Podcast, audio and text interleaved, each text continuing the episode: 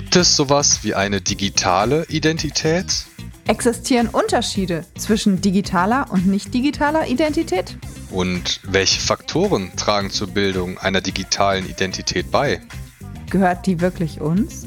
Und in welchen Teilen unserer Identität spielt der digitale Wandel bitte keine Rolle? Antworten zu diesen Fragen findet ihr hier in diesem Podcast. Das Thema der heutigen Folge ist Glück. Analog sowie digital. Wir wollen das Glück von allen Seiten ein bisschen beleuchten und haben sowohl auf der Straße gefragt, als auch zwei Expertinnen zum Thema Glück aufgestöbert. Was macht uns also glücklich? Kann man das so pauschal sagen? Und kann der digitale Wandel uns bei unserer Suche nach dem Glück helfen? Lasst euch überraschen. Heute sprechen wir mit euch. Und wir, das sind Norbert und Inka. Ja, Norbert, erinnerst du dich noch, wie wir an das Thema gekommen sind? Ehrlich gesagt bewegt mich das Thema schon länger. Und ich denke, ich verrate kein Geheimnis, wenn ich sage, dass uns das in der ganzen Gruppe, die diese Folge vorbereitete, so geht. Als Arzt sieht man Momente, in denen man sehen kann, dass Menschen in Frieden sterben, ja regelrecht glücklich. Puh, ein harter Einstieg heute. Aber ja, auch das ist sicherlich am Ende des Weges erstrebenswert. Was macht uns also glücklich? Wir haben uns da mal umgehört. Was macht Sie persönlich glücklich? Platten hören. Platten? LPs. Also ich höre nur analog und wenn ich dann unter dem Kopfhörer sitze und Platten höre, dann geht die Sonne auf. Zwei gesunde Kinder, ein, Behindertenkind, ein behindertes Kind und am glücklichsten, ich liebe alle meine Kinder, aber am glücklichsten macht mich der behinderte Sohn. Und eben, ich bin zweite Mal verheiratet und die Partnerschaft zu meinem zweiten Mann. Das ist für mich das Glücklichste und Schönste, was es gibt. Was macht mich glücklich?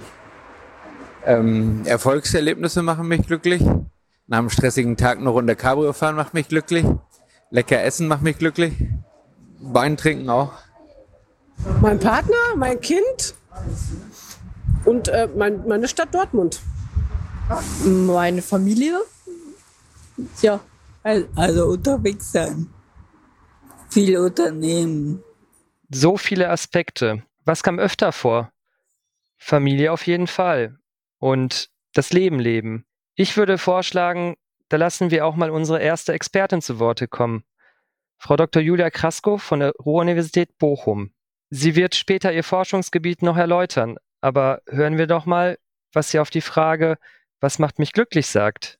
Wenn ich beschreiben müsste, welches Gefühl Glück für mich am ehesten ausdrückt, dann ist es eher sowas wie innerer Friede und Gelassenheit, also so eine Art von positivem Affekt, die eher durch ein geringes Ausmaß an innerer Erregung ähm, charakterisiert ist. Also beispielsweise im Gegensatz zu Euphorie, das ist auch positiver Effekt, allerdings in Kombination mit einem hohen Ausmaß an Erregung. Das war dann eher der Aspekt des Leben-Leben, würde ich jetzt sagen. Aber in dem Gespräch mit Frau Krasko hast du ja auch sehr viel über soziale Beziehungen gesprochen, ne? Ja, das stimmt. Und tatsächlich war das für sie auch ein wesentlicher Punkt. Also die wichtigste Empfehlung wäre wohl, dass man in gute soziale Beziehungen investieren sollte. Es haben einfach haufenweise Studien gezeigt, dass das für unser persönliches Glück ein sehr entscheidendes Thema ist.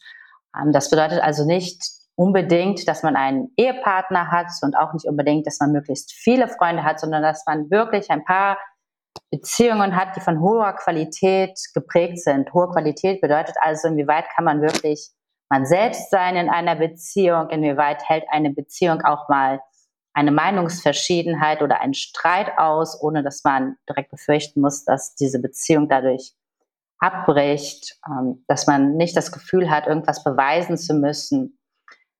Genau. Also das wäre meine erste Empfehlung, dass man darauf achten muss, dass dass man in Beziehungen investieren sollte. Jetzt hatten wir also eigentlich zwei Aspekte.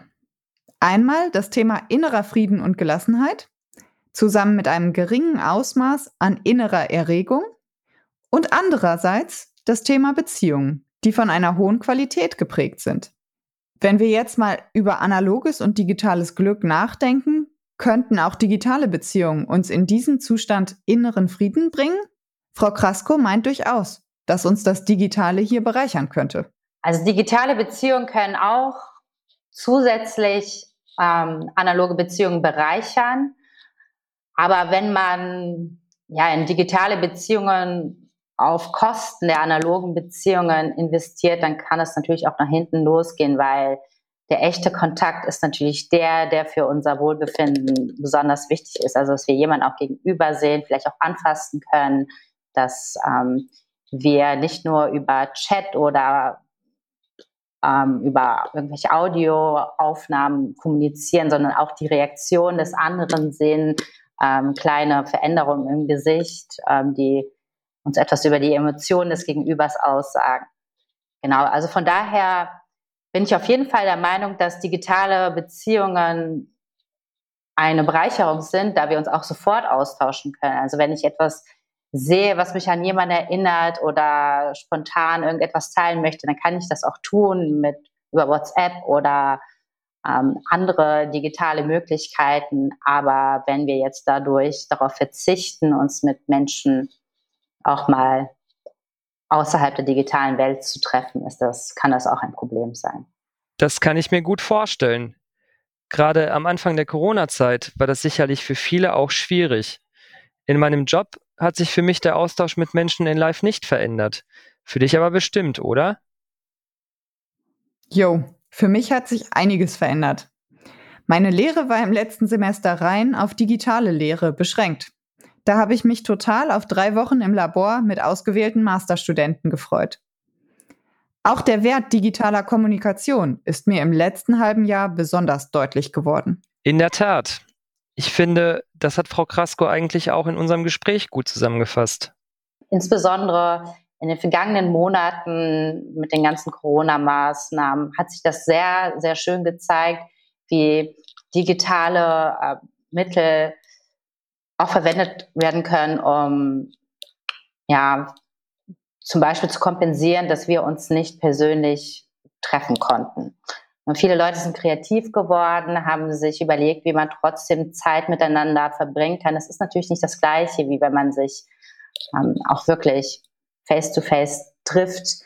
Aber trotzdem, Leute haben Co-Viewing gemacht, also gemeinsam in getrennten Umgebungen einen Film angeschaut oder Theaterstücke im Internet, gemeinsam Spiele gespielt oder auch einfach nur regelmäßig miteinander geskypt.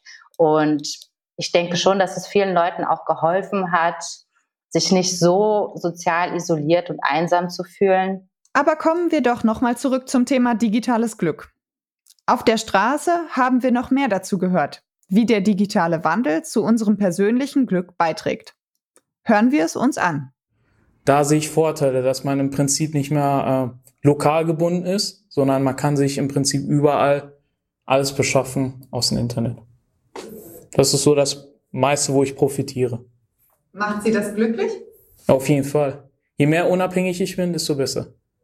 Ich habe äh, zwar Internet, aber ich mache nicht viel mit Internet. Also ich finde eine digitale Identität eigentlich gar nicht wichtig. Also ich finde, äh, ich bin halt eher so, noch der klassische Typ mit, komm, wir treffen uns mal oder gehen mal einen Kaffee trinken ähm, und nutze die sozialen Medien nur zur Kommunikation, wenn ich irgendwas recht schnell wissen möchte oder nicht.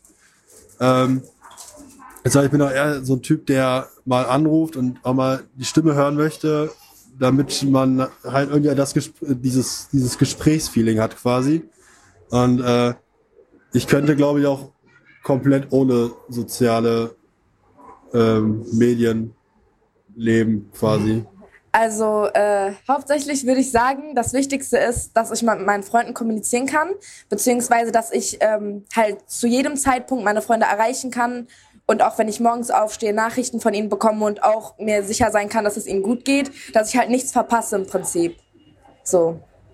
Sind Sie ja. äh, in sozialen Netzwerken ja, unterwegs? also auf Instagram bin ich, auf Snapchat und WhatsApp halt. Mhm. Ja. Okay. Diese junge Influencerin haben mir gefragt, was denn für sie Vor- und Nachteile wären, wenn sie ohne soziale Medien auskommen müsste. Ihre Antwort hat uns schon überrascht. Mm, also Nachteile wäre es auf jeden Fall, dass ich dann meine Freunde nicht erreichen könnte, auch meine Familie zum Beispiel im Ausland oder so. Vorteile, das ist, reduziert halt den Stress, weil soziale Medien sind auch viel mit Stress verbunden. Frau Krasko sagt dazu. In der Psychologie viele Untersuchungen, die sich dem Thema gewidmet haben, insbesondere inwieweit soziale Medien sich auf das Glück oder Wohlbefinden auswirken. Und es gibt eine Reihe von Studien, die gezeigt haben, dass häufiger Konsum mit ähm, Unglück assoziiert ist.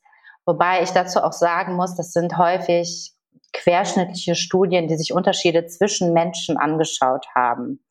Das heißt, wir können keine Aussage darüber treffen, ob jemand, der mehr soziale Medien konsumiert, unglücklicher ist oder ob es vielleicht einfach so ist, dass jemand, der sowieso schon isoliert ist, äh, sich zurückgezogen hat, unglücklich ist, dann mehr auf solche ähm, digitalen Angebote zurückgreift. Und außerdem ist die Befundlage auch recht gemischt bei diesen Studien. Also viele fanden auch keinen Effekt oder sogar einen positiven Effekt. Und es gab natürlich auch Studien, die einen negativen Effekt zwischen Nutzung sozialer Medien und ähm, Glück ähm, beobachtet haben. Diese Effekte waren jedoch auch nicht so dramatisch groß. Es ist vor kurzem eine Studie rausgekommen, die sich angeschaut hat, inwieweit innerhalb einer Person die Häufigkeit der Nutzung sozialer Medien mit ähm, dem Wohlbefinden an diesem Tag zusammenhängen. Und diese Studie, dabei hat man sich insbesondere an Jugendliche angeschaut, fand, dass ob sich das positiv, negativ oder neutral auswirkt, ähm, zwischen den Jugendlichen stark variiert. Also es gab zehn Prozent, bei denen hat es tatsächlich einen negativen Effekt gegeben. Die meisten hatten aber keinen Effekt auf das Wohlbefinden oder sogar einen positiven. Und was auch eine sehr, sehr wichtige Unterscheidung in der Forschung zu dem Thema ist, ist, ob man Medien aktiv oder passiv nutzt. Ja, aktive Nutzung bedeutet, dass man soziale Medien da, dazu verwendet, um in anderen in Kontakt zu treten, also eine Interaktion zu initiieren. Und passiv bedeutet, dass man sich einfach irgendwelche Inhalte anschaut oder durchliest, ohne eben den Anspruch, mit anderen in Kontakt zu treten. Und diese passive Nutzung ist ähm, das, was häufig eher negativ mit Glück oder Wohlbefinden assoziiert war, nicht hingegen die aktive Nutzung. Genau, deswegen zusammenfassend, ich denke auf jeden Fall, dass ähm, digitale Medien eine große Bereicherung für uns darstellen können. Wir wissen, ja, natürlich kenne ich auch die Kehrseite der Medaille, auch für mich persönlich, wenn man irgendwie nicht aufhören kann, ähm, durch Twitter oder Insta oder Facebook zu scrollen, obwohl man gar nicht mehr richtig was aufnimmt, gar keine sinnvollen Inhalte konsumiert. Ja, da muss man sich natürlich auch eine Grenze setzen. Aber das heißt nicht, dass man es nicht auch genießen kann, diese Vielfalt an Informationen, auf die man Zugriff hat. Während der digitale Wandel für einige keinen Einfluss auf das persönliche Glück zu haben scheint, hat die damit verbundene gefühlte Freiheit einen positiven Effekt für viele. Ich kann Leute digital sehen, auch wenn sie weit weg sind. Ich bin unabhängiger von meinem lokalen Umfeld. Aber der digitale Wandel hat also auch Nachteile für, selbst für die Leute, die eigentlich viele Vorteile im digitalen Wandel sehen sollten. Digitale Kontakte können eine Bereicherung sein, wenn sie unser analoges Leben sinnvoll ergänzen. Diese Aspekte sollten wir vielleicht noch einmal in einem deutlich größeren Bezug betrachten und jetzt kommen wir wirklich an eine ganz grundlegende Frage. Was ist eigentlich Glück? Gibt es eine Formel für Glück? Diese Formel gibt es nicht und man ist sich auch in der Fachliteratur nicht unbedingt darüber einig, was äh, jetzt die wichtigste ähm, Beschreibung oder die richtigste Beschreibung von Glück ist. Da hat es auch im Laufe der Jahre so viele unterschiedliche Glückskonzepte gegeben, die beschrieben und diskutiert wurden. Ähm, Genau, das, die wichtigste Unterscheidung ist vermutlich die zwischen dem hedonistischen und eudamonistischen Glück oder Wohlbefinden. Das hedonistische Glück bezieht sich auch darauf, dass wir, ja, dass man sich gut fühlt, dass man positive Emotionen erlebt, dass man Freude und Vergnügen erlebt und möglichst wenig negative Emotionen und Erfahrungen ähm, erlebt. Das eudaimonistische Wohlbefinden hingegen bezieht sich vor allen Dingen darauf, dass man seinem inneren Potenzial gerecht wird. Also das ist eine Glückskonzeption, die auf Aristoteles zurückgeht und auch ursprünglich eher normativer Natur war, also mehr, ähm, dabei ging es mehr darum, wie muss jemand ein Leben leben, damit wir von demjenigen sagen, dass er ein gutes Leben geführt hat. Also das subjektive Empfinden spielte dabei keine Rolle. Heute in der Psychologie handhaben wir das schon etwas anders und schauen uns dabei Dinge an, wie ob man das Gefühl hat, ein, dass es etwas im Leben gibt, das einem einen Sinn gibt, an dem man eben seine Handlungen und Entscheidungen ausrichten kann, ob man das Gefühl hat, Kontrolle über seine Umwelt zu haben, ob man sich selbst akzeptiert und sich als autonom Menschen empfindet. Ja, also das ist etwas, was häufig in der psychologischen Forschung für, ähm, untersucht wird, ob jemand, der sich mehr an, der, an dem hedonistischen oder eudamonistischen Glück ausrichtet, tatsächlich glücklicher ist. Manche zeigen, dass das eudaimonistische Wohlbefinden etwas überlegen ist, aber auch, dass wenn man auf eine mit dieser Glückskonzeption ähm, in Einklang stehenden Art und Weise lebt, dass das gleichzeitig auch das hedonistische Glück ähm, ähm, fördert, da man auch dazu in der Lage ist, über mehr und andere Dinge auch einfach nur positive Emotionen zu empfinden. Aber es gibt auch ein paar Untersuchungen, die gezeigt haben, dass wenn man beides ähm, wenn man sich an beidem orientiert ein Stück weit, dass das am allerbesten für das persönliche Wohlbefinden ist. Meine Empfehlung für eine Formel wäre, dass man ähm, sich da nicht so sehr auf eine Sache steift, sondern versucht, diese verschiedenen Dinge, die Glück bedeuten kann, ähm, gleichzeitig ja, anzustreben oder zumindest teilweise in sein Leben zu bringen. Warum weiß die Frau sowas? Natürlich hat das mit ihrer Forschung zu tun. Zu einem arbeite ich in einem Projekt zum Thema ähm, Laiendefinition von Glück und inwieweit diese sich darauf auswirken, ob Menschen mehr oder weniger erfolgreich darin sind, Aktivitäten zu wählen, mit denen sie ihr Glück oder Wohlbefinden intentional beeinflussen möchten. Und ähm, insbesondere interessiert uns die Komplexität der persönlichen Glücksdefinition, das bedeutet also, ob jemand nur ähm, ein Aspekt von Glück als seine persönliche Definition von Glück betrachtet, wie beispielsweise, ich möchte vor allen Dingen viel Freude, Spaß und Freude erleben.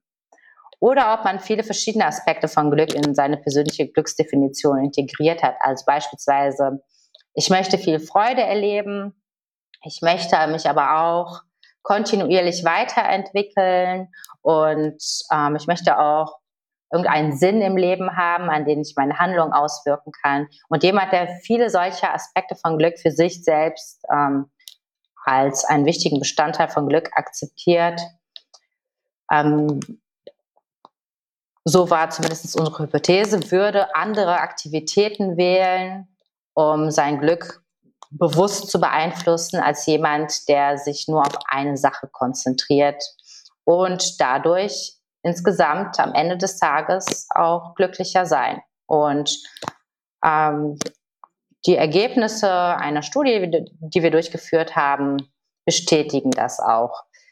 Und zwar ist es so, dass jemand mit einer komplexeren Glücksdefinition aktiv häufige Aktivitäten auswählt, die verschiedene Bereiche von Glück gleichzeitig abdecken. Also jemand mit einer einfachen, simplen Definition würde vielleicht ähm, ja, einen Lottogewinn anstreben, genau, ähm, oder und jemand mit einer komplizierteren ähm, Glücksdefinition würde vielleicht ein aufwendiges Frühstück planen mit ähm, neuartigen Speisen und Freunden, um nicht nur was Neues kennenzulernen, über sich dabei hinauszuwachsen, sondern auch ähm, um den, seinen sozialen Bedürfnissen gerecht zu werden und dabei auch so hedonistischen Bedürfnissen, also einfach nur lecker essen ähm, und genießen, gerecht zu werden. Jetzt haben wir schon eine Menge gelernt über die Formel zum Glück und subjektives Wohlbefinden. Wir wollen das jetzt in Einklang bringen mit einigen unserer O-Töne, die immer wieder auch das Thema Familie aufgegriffen haben. Gibt es für Kinder eine andere Glücksdefinition wie können wir unsere Kinder unterstützen, glücklich zu werden? Hierzu sind wir mit folgender Frage auf die Straße gegangen. Wenn Ihr Enkel Sie fragt, wonach er streben sollte im Leben, um glücklich zu sein, Was würden Sie ihm raten? Ja, dass er erstmal äh, einen schönen Beruf hat und äh, Familie und sowas. Also Kinder, ne? wie seine Mama auch, also wie seine Eltern auch. ja. Das ist das Rezept zum Glück. Ihr Rezept zum Glück. Meine ich schon. Ähm, also ich würde meinen Enkeln auf jeden Fall raten, immer ein guter Mensch zu sein, auf andere Menschen zu achten und auch die Prioritäten auf sich selber trotzdem zu setzen, dass man sich eigene Ziele setzt und auch auf jeden Fall in den richtigen Kreisen bleibt. Also nicht auf die schiefe Bahn gerät, sich immer um seine Zukunft kümmert, auch immer vorausschauend denkt. Also was ist gut für, also nicht nur an das Jetzt denken, sondern auch was ist in zehn Jahren und wenn ich das jetzt mache, was sind die Konsequenzen und sowas. Zu diesem Thema haben wir eine weitere Expertin eingeladen, Frau Dr. Linda Wirtwein von der TU Dortmund. Sie forscht zum Thema subjektives Wohlbefinden im Kinder- und Jugendalter. Frau Dr. Wirtwein, was würden Sie denn auf unsere Frage antworten, was man seinen Kindern und Enkeln raten sollte, damit sie glücklich sind? Oh ja, das ist eine ganz schön schwierige Frage. Also meines Erachtens kann man da nicht so den Tipp geben, weil so das subjektive Wohlbefinden, das wird ja durch ganz viele verschiedene Faktoren bedingt. Also unter anderem spielen ja auch genetische Voraussetzungen eine Rolle. Und ähm, also insgesamt betrachtet sind es eher so in der Person selbst liegende Faktoren, die bestimmen, ob ich glücklich bin oder ob ich nicht glücklich bin. Und wenn ich jetzt meinen Kindern einen Rat geben möchte, dann würde ich sowas sagen wie, glaub an dich. Glaub daran, dass du das, was du dir vornimmst, dass du das auch schaffst. Ich würde also versuchen, das Selbstbewusstsein so positiv zu beeinflussen. Ja, und dann äh, würde ich meinen Kindern vielleicht auch noch raten, ähm, sich möglichst oft mit Personen, die einem wichtig sind und die einem am Herzen liegen, sich auszutauschen und ähm, sich mit denen zu treffen. Und vielleicht noch ein allerletzter Rat. Man sollte auch nicht versuchen, dem Glück so krampfhaft hinterher zu rennen. Das ähm, fördert das Glück nämlich gar nicht. Inwieweit ist es denn für uns als Eltern möglich, den Kindern den Übergang vom Kindesglück ins Erwachsenenglück zu erleichtern? Also insgesamt ist ja das Glück oder das subjektive Wohlbefinden, wie wir es in der Psychologie nennen, ist erstaunlich stabil. Und auch wenn es bestimmte Lebensphasen gibt, ähm, in denen man unglücklicher ist oder auch vielleicht mal glücklicher ist, dann pendelt sich das irgendwann zumeist wieder auf einem ähnlich hohen Niveau wieder ein. Und jetzt gibt's ja aber gerade im Kindes- und Jugendalter viele Entwicklungsschritte, die dadurch laufen werden. Also zum Beispiel die Pubertät. Und hier scheint es auch so zu sein, dass das Wohlbefinden zeitweise abnimmt, aber dass das später dann auch wieder ansteigt. Und so einen spezifischen Rat kann man auch hier eher nicht so geben. Äh, vielleicht hilft es hier als Eltern vor allem gelassen zu sein und auch zu akzeptieren, dass es halt bestimmte Lebensereignisse gibt, die alles mal ordentlich durcheinander rütteln und dass sich das dann aber auch wieder reguliert. Ja, und auch wichtig hier sind äh, wieder verlässliche soziale Bindungen, also sowohl auch zu Gleichaltrigen oder zu Freunden, aber auch zu Eltern, zur Familie. Die können dann vielleicht entsprechende Lebensereignisse auch auffangen. Aus wissenschaftlicher Perspektive ist es hier wichtig zu erwähnen, dass es eigentlich kaum Studien gibt, die das Wohlbefinden über einen längeren Zeitabschnitt betrachtet haben. Also es fehlen hier prinzipiell Längsschnittstudien.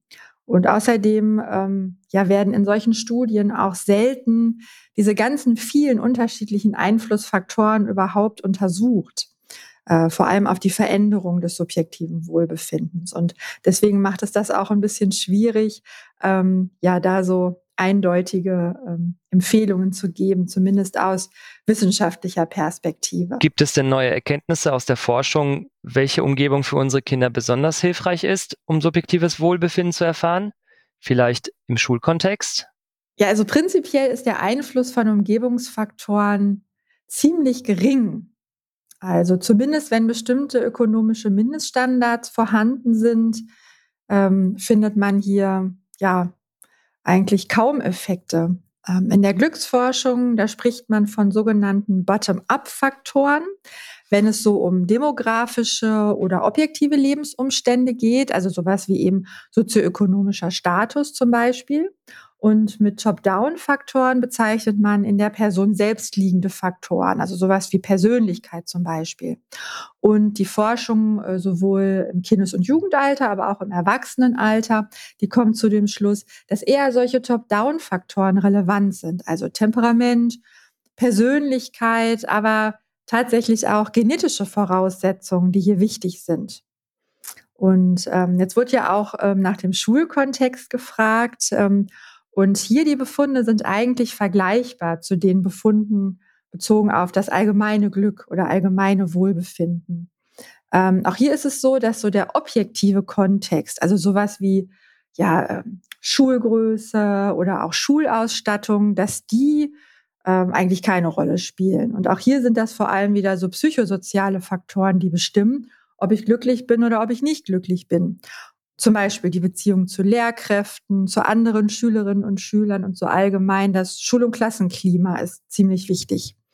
Ähm, auch sowas wie das schulische Selbstkonzept, das spielt eine große Rolle.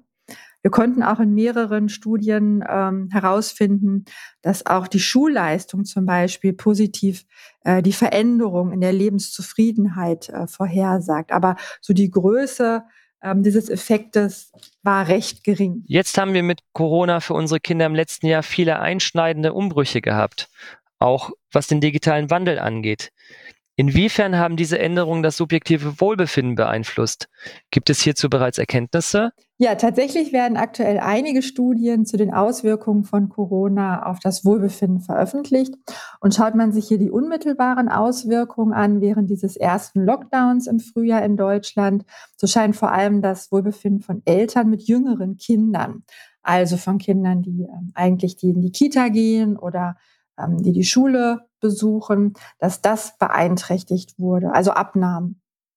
Ja, und sowohl die allgemeine Lebenszufriedenheit, aber auch die Zufriedenheit mit der Familie, ähm, die wurde hier von den Eltern deutlich niedriger beurteilt. Und das sollte man natürlich auch so familien- und bildungspolitisch berücksichtigen, ja, falls es jetzt noch mal irgendwie sowas wie einen, einen zweiten Lockdown gibt. Ähm, ja, aber auch andere Studien, die nicht speziell jetzt an Eltern äh, durchgeführt wurden, die zeigen ein Absinken des Wohlbefindens äh, zu Beginn der Corona-Pandemie in Deutschland. Und was man hier aber auch finden konnte, was ganz interessant ist, dass individuelle Unterschiede diesen Verlauf beeinflussen. Also beispielsweise war die Abnahme im Wohlbefinden weniger stark ausgeprägt, wenn sich die Befragten emotional unterstützt fühlten oder auch ganz gute Bewältigungsstrategien hatten, um diese Krise äh, zu bewältigen.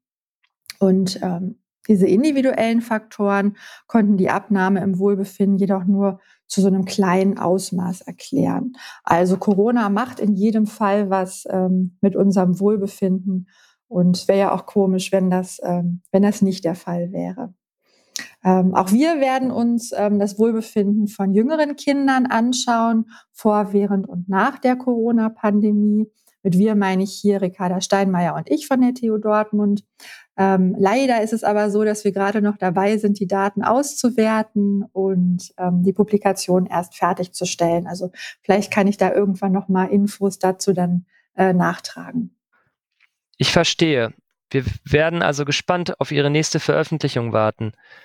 Aber mal ganz allgemein gesprochen, gibt es Erkenntnisse dazu, dass der digitale Wandel dazu führt, dass Digitalbenachteiligung unglücklich macht? Ja, da stellt sich mir erstmal die Frage, was denn digitale Benachteiligung überhaupt bedeutet. Vielleicht kann man die Frage auch äh, anders formulieren und fragen, ob Digitalkompetenz und digitale Teilhabe glücklich macht. Und das scheint mir nämlich schon der Fall zu sein. Also so ein Erleben von Kompetenz, äh, von Autonomie, jetzt auch ganz unabhängig davon, ob analog oder digital, hängt ähm, ja auf jeden Fall mit Wohlbefinden zusammen. Also es geht also darum, inwiefern man sich jetzt im Umgang mit digitalen Medien auch als kompetent erlebt. Auf manche Personengruppen scheint das aber eventuell nicht zuzutreffen. Also zum Beispiel auf ältere Menschen oder Menschen, die eben keinen Zugang zu digitalen Medien haben. Äh, in jedem Fall bestehen hier soziale Disparitäten äh, bezogen auf die Zugänglichkeit äh, von Technologien allgemein. Also aktuell sehen wir vor allem ja so eine Bildungsbenachteiligung für Kinder und Jugendliche, wenn diese eben nicht konnten, weil die Familie ja keine digitalen Geräte besitzt, ähm, ja, oder weil der Zugang zu wenig gesichert ist. Und ähm, ja, das hatte bei uns ähm, kürzlich vor allem Auswirkungen während der Schulschließungen, die wir ja während dieses ersten Lockdowns hatten. Eine letzte Frage an Sie, aber vielleicht eine recht große. Inwieweit hängt das Glück davon ab, wie schlau man ist? Und können Sie sagen, ob sich das durch die neuen digitalen Möglichkeiten vielleicht gerade ändert? Ja, Wohlbefinden und Intelligenz, die hängen kaum miteinander zusammen. Und das ähm, ja, erstaunt vielleicht, äh, ähm, da Intelligenz ja prinzipiell eigentlich eine recht geschätzte Ressource ist in unserer Gesellschaft. Äh, es gibt über verschiedene Studien hinweg gering positive Zusammenhänge zu dieser kognitiven Komponente, also zur Lebenszufriedenheit. Und ähm, die sind aber ja doch recht klein, diese Zusammenhänge. Und wir haben außerdem einige Studien durchgeführt, die sich mit dem Wohlbefinden intellektuell Hochbegabter befasst haben. Ähm, also mit hochbegabt meine ich jetzt hier Personen mit einem IQ größer gleich 130. Da haben wir sowohl Studien ähm, ähm, mit Erwachsenen durchgeführt, aber auch mit Kindern und Jugendlichen. Ähm, vor allem, weil ja so gerade bezüglich int, ähm, intellektuell hochbegabter ja so diverse Mutmaßungen und auch vielleicht Stereotype existieren. Ähm, prinzipiell hängt aber eine intellektuelle Hochbegabung gar nicht mit Verhaltensbesonderheiten zusammen. Das wissen viele ja gar nicht. Ähm, also vergleicht man jetzt zum Beispiel intellektuell Hochbegabte mit einer vergleichbaren Gruppe nicht Hochbegabter, dann finden sich auch keine Unterschiede im subjektiven Wohlbefinden. Also Hochbegabte sind jetzt nicht glücklicher, aber auch nicht unglücklicher als nicht Hochbegabte. Ähm, zum zweiten Teil der Frage. Ich kann mir jetzt nicht vorstellen, dass die digitalen Veränderungen hier irgendwie Auswirkungen haben. Also zumindest nicht, wenn es jetzt irgendwie um das Wohlbefinden Hochbegabter geht. Ähm, was eher vielleicht Auswirkungen hat, ist, ähm, dass wir ja durch diese digitale Teilhabe vielleicht auch mehr Wissen, ähm, ja, also dass sich das Wissen weiterhin anreichert und dass man darüber vermittelt auch vielleicht etwas schlauer wird. Aus aktuellem Anlass wollen wir jetzt noch einmal speziell auf das Thema mentale Gesundheit und Glück in Corona-Zeiten eingehen. Hierzu gibt es auch für uns Erwachsene sehr unterschiedliche Erkenntnisse aus neuesten Studien. Aktuell, ähm, ich war jetzt auch, in den letzten Monaten war ich auch an einer Studie beteiligt, in der wir uns die psychologischen, sozialen und gesellschaftlichen Auswirkungen der Corona-Maßnahmen ähm, anschauen wollten. Da läuft die Datenerhebung noch. Das ist eine ähm, längsschnittliche Studie. Wir befragen die Teilnehmer jeden Abend ähm, ein paar Tage lang am Stück ähm, über verschiedene ähm, über verschiedenes Erleben und Erfahrungen des zurückliegenden Tages, wie beispielsweise mit wem hatten Sie Kontakt, über welches Medium hatten Sie mit ähm, demjenigen Kontakt und wir fragen auch danach, wie man sich, ähm, ob man einsam war, welche Emotionen man ähm, im Laufe des Tages erlebt hat. Und genau, die Studie läuft noch. Wir haben, wir arbeiten aber oder ich kann von einem Ergebnis kann ich auch schon berichten. Und zwar ging es dabei vor allen Dingen darum, ob sich aufgrund dieser sozialen Distanzierungsmaßnahmen Einsamkeitswerte ähm, verändert haben in den ersten vier Wochen ähm, der Maßnahmen, also ab, also ab Mitte März bis etwa Mitte April. Und dabei war es so, dass Einsamkeit leicht eingestiegen ist in den ersten beiden Wochen und anschließend auch wieder weniger geworden ist. Mit Sicherheit hat es auch vereinzelte Personen gegeben, bei denen da ähm, die Corona-Krise und die damit verbundenen Maßnahmen schwerwiegendere Auswirkungen hatten. Allerdings ist mir, ja, ist mir dazu keine Studie bekannt, aber das ist jetzt auch nicht so direkt mein Fachgebiet, also diese klinisch-psychologischen Themen. Ähm, ich kann aber was darüber sagen, dass, äh, wie sich das auf Wohlbefinden oder Glück ausgewirkt hat.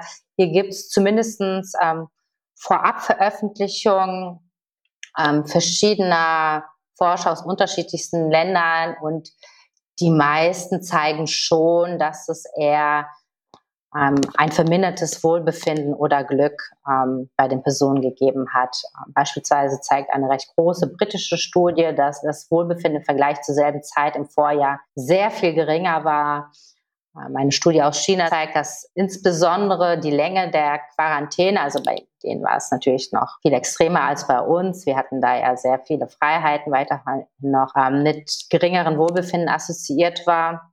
Es gab aber auch vereinzelt Studien, die diesen Effekt nicht gefunden haben, die eher gesehen haben, dass mentale Gesundheitsprobleme oder Einsamkeitswerte eher ähm, besser geworden sind ab dem Zeitpunkt der Datenerhebung. Das darf man natürlich auch nicht vergessen. Wann fing das an? Vielleicht gab es so einen ersten Schock, dann sind die Werte schlechter geworden und anschließend gewöhnt man sich an die Situation und die Werte fallen wieder zurück auf das Ausgangsniveau und je nachdem, zu welchem Zeitpunkt man mit der Datenerhebung anfängt, sieht es dann so aus, als würden sie sich verbessern weil sie wahrscheinlich nur auf ein Ausgangsniveau zurückgegangen sind. Genau. Aber wie gesagt, die meisten Studien, die Mehrheit der Studien, die ich zu dem Thema kenne, zeigen schon, dass Wohlbefinden sich eher verschlechtert. Das war jetzt eine Menge Input. Aber kommen wir noch einmal ein bisschen auf die Frage zurück, was wir im Nachhinein als Glück empfinden würden. Aus einem unserer Straßeninterviews habe ich da zwei ganz interessante Aspekte mitgenommen, nämlich Stolz und Vergleich. Aber hört selbst. Ja, also man vergleicht sich halt immer gerne mit anderen Menschen und dann sieht man, gut, okay, vielleicht haben verdienen andere besser oder haben ein besseres Auto, vielleicht ein besseres Haus, aber haben im Prinzip nichts erreicht, ne? Von sich selbst aus. Ich hatte schwierige Umstände, andere hatten bessere Umstände. Ich habe mich besser entwickelt als andere, die halt bessere Umstände hatten. Noch weiter mit meiner Frau verheiratet zu sein. Aber ich glaube, ich kann auch viel zurückblicken. Also ich ähm, das Erreichte bis dahin, da gibt es vieles von beruflich äh, bis privat. Ähm, wir haben ein sehr schönes Haus und ich denke, da lebt sich auch sehr gut und denke, das macht einem im Nachgang sicherlich zufrieden. Frau Krasko hat uns dazu ja auch noch gesagt, dass es wichtig wäre, am Ende nichts zu bereuen. Und Frau Wirtwein hat in unserem Gespräch auch auf den Aspekt Selbstverwirklichung Bezug genommen. Zum Abschluss wollen wir uns nochmal damit beschäftigen, was uns unsere beiden Expertinnen raten würden, um glücklich zu bleiben, aber auch die Empfehlung der Straße nicht zu kurz kommen lassen. Es ist erstaunlich, wie sich das deckt. Und damit verabschieden wir uns auch schon wieder und hoffen sehr, dass euch diese Folge gefallen hat. Bis dahin. Inka? Und Norbert. Ich ignoriere schon äh, die Dinge, die ich äh, ja, aus der Literatur kenne, nicht auch äh, in meinem persönlichen Leben, wie beispielsweise die Empfehlung, dass man nicht so viel Angst vor Unglück haben sollte oder dass man auch negative Emotionen nicht immer nur vermeiden wollen sollte. Ähm, das ist etwas, was man dann häufig doch so tut in seinem Leben. Das kennen Sie sicher auch. Also man weiß vielleicht, dass die Auseinandersetzung auch mit negativen Emotionen oder auch das Risiko eingehen ähm, insgesamt ja auch wichtig ist. Ähm, aber dennoch ist die erste spontane Reaktion eher, ah, ich will, dass es mir gut geht, ich will nicht, dass ich leide, ich will nicht, dass ich mich schlecht fühle. Und ja, das ist ein Thema, in dem ich, ähm, dass ich schon immer versuche, auf dem Schirm zu haben und bei meinen Entscheidungen mit einzubeziehen. Ja. Das, äh, ja, und insbesondere in Beziehungen spielt genau das auch eine große Rolle. Ne? Denn wenn uns irgendwie was am anderen stört oder wenn uns irgendwie nicht gefällt, wie jemand mit uns umgeht, wie oft ist es einfacher, doch zu schweigen und das Thema nicht direkt anzusprechen, nicht direkt anzugehen. Das kann dann zu einer unangenehmen Situation führen und vielleicht auch zu einem Konflikt. Und das haben wir ja alle nicht gern. Wir möchten lieber, dass alles schön harmonisch ist. Aber es ist nun mal auch wichtig, damit die Beziehung auch wachsen kann und nicht auf einer oberflächlichen Ebene bleibt. Und da versuche ich mich auf jeden Fall auch ähm, zu überwinden, das, um das zu tun, von dem ich weiß, dass es richtig ist und dass es insgesamt zu einer Verbesserung der Situation führt, anstatt den spontanen Impuls nachzugehen, den einfachen Weg zu wählen. Das klappt mal mehr, mal weniger gut. Also ganz zufrieden. Ich glaube schon, seitdem ich mich mit dem Thema beschäftigt habe, habe ich auch ein paar Kleinigkeiten in meinem Leben geändert oder mich mit neuen Dingen in meinem Leben beschäftigt, auf Grundlage dieses Wissens, was schon insgesamt zu einer Steigerung meiner Zufriedenheit geführt hat.